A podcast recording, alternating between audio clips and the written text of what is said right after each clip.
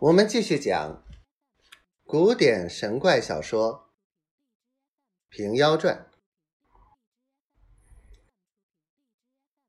再说九天玄女娘娘，除了贝州战乱，同元公回奏天庭，玉帝将白元神之功视其前罪，负了白云洞君之号，仍在修文院掌九天秘书。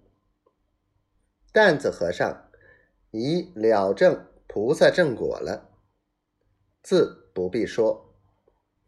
老聘胡经虽有众天狐宝奏，罪孽不小，罚在白云洞替白元神看守天书。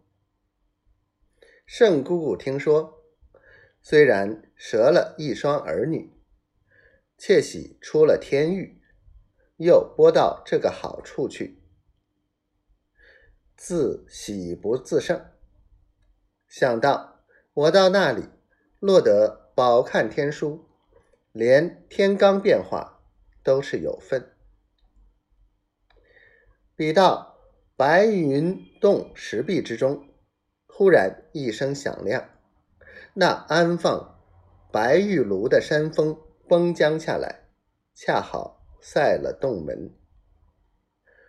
雾幕白玉炉仍收回天上，从此白云洞再无人道。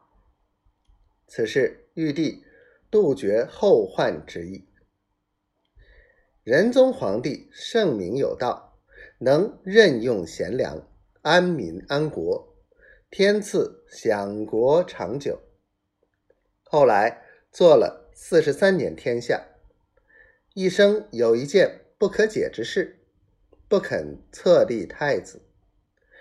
百官为此事上了许多章奏，只不应允。忽一日，召翰林学士王圭作诏。立宗实为皇子。是夜，仁宗到福宁殿中沐浴，坐定，脱去双履，嫣然而崩。此乃预知生死之期。满宫中都听得仙乐嘹亮，异香馥郁，仍归赤脚大仙之位矣。诗曰：“一盏清茶，一炷香，闲将往事细思量。万般气数难逃避，一片精神可主张。天子昏明分治乱，人心邪正盼灾祥。